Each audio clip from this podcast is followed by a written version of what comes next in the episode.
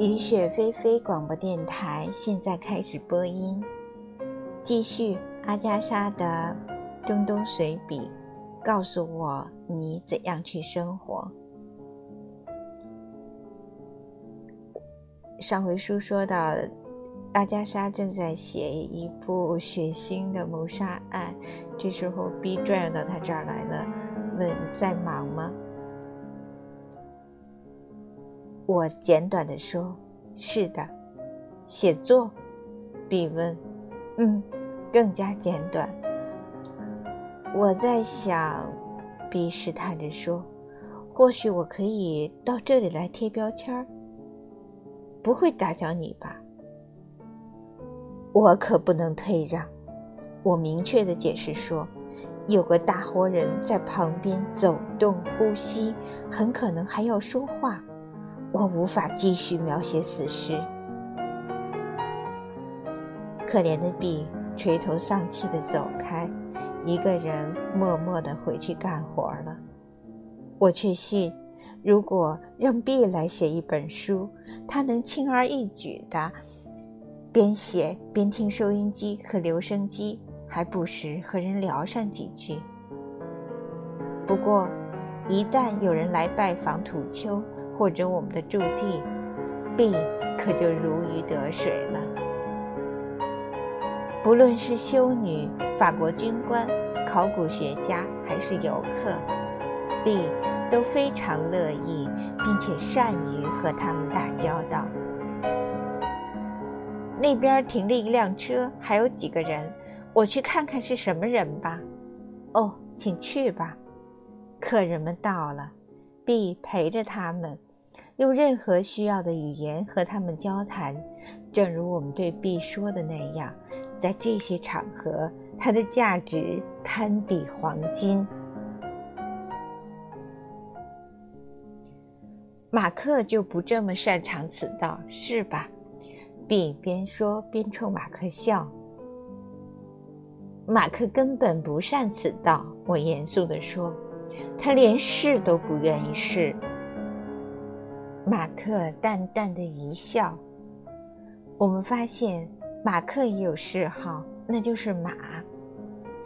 B 把马克放在工地，自己又驾车去卡米什利交涉包裹的事儿。马克想中午回家，阿拉维建议说他可以骑马回去。长老有几匹马，马克的眼睛立刻亮起来。往日的淡漠消失殆尽，取而代之的是迫切的热情。从那以后，只要能找到一点点借口，马克就会骑马回家。马克合着，阿拉维说：“他从来不说话，只吹口哨。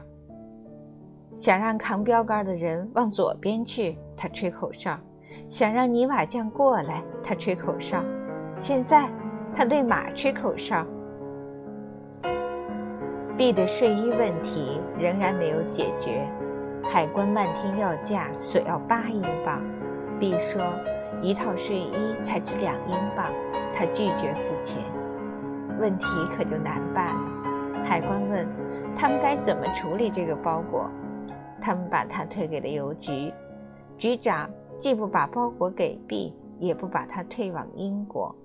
我们浪费了好几天时间，跑到卡米什利交涉此事，银行经理和情报部门的官员都被牵扯进来。我们甚至求了一位恰巧来拜访银行经理的马龙派教会的高级神职人员。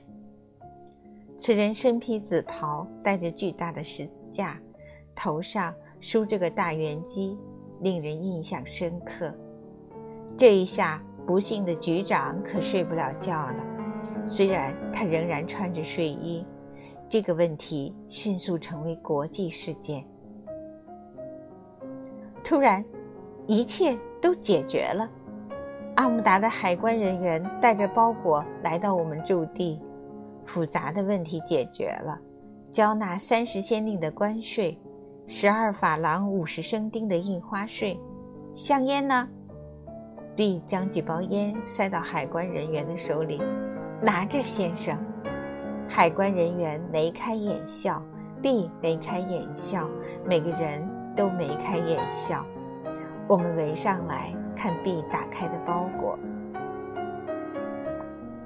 B 骄傲地举起包裹里的东西，像白骑士一样解释说：“这是他的一项特殊发明——蚊子。”他说：“这是驱蚊的。”马克思说：“这里根本没有蚊子，肯定有蚊子。”B 说：“大家都知道这里有死水，没有死水啊。”我看着马克说：“如果有，马克怎么会没看到？”并胜券在握地说：“阿姆达的北面有一个死水池。”我和马克思重申，我没有听说过或看到过什么蚊子。B 毫不在意，继续介绍起他的发明：睡衣的材质是白色水洗绸。整个连成一件，头部是一个帽兜儿，袖子末端是连指手套，前面开一条拉链儿。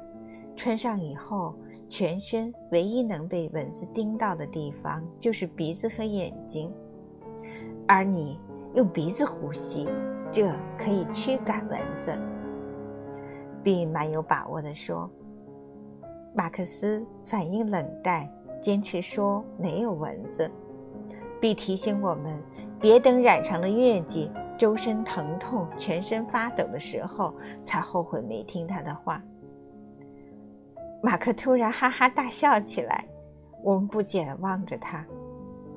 我想起你那天一屁股坐空的样子了。马克边说边咯咯笑着走了。当晚，我们正在熟睡，突然被一阵大声喧哗吵醒。我们跳起来，以为是强盗来袭，一起冲向饭厅。一具白色身躯正在大呼小叫，上蹿下跳。天哪，B，这是怎么了？马克思喊道。当时我们以为 B 神经失常了。答案很快揭晓。不知怎么的，一只耗子钻进了他的防蚊睡衣。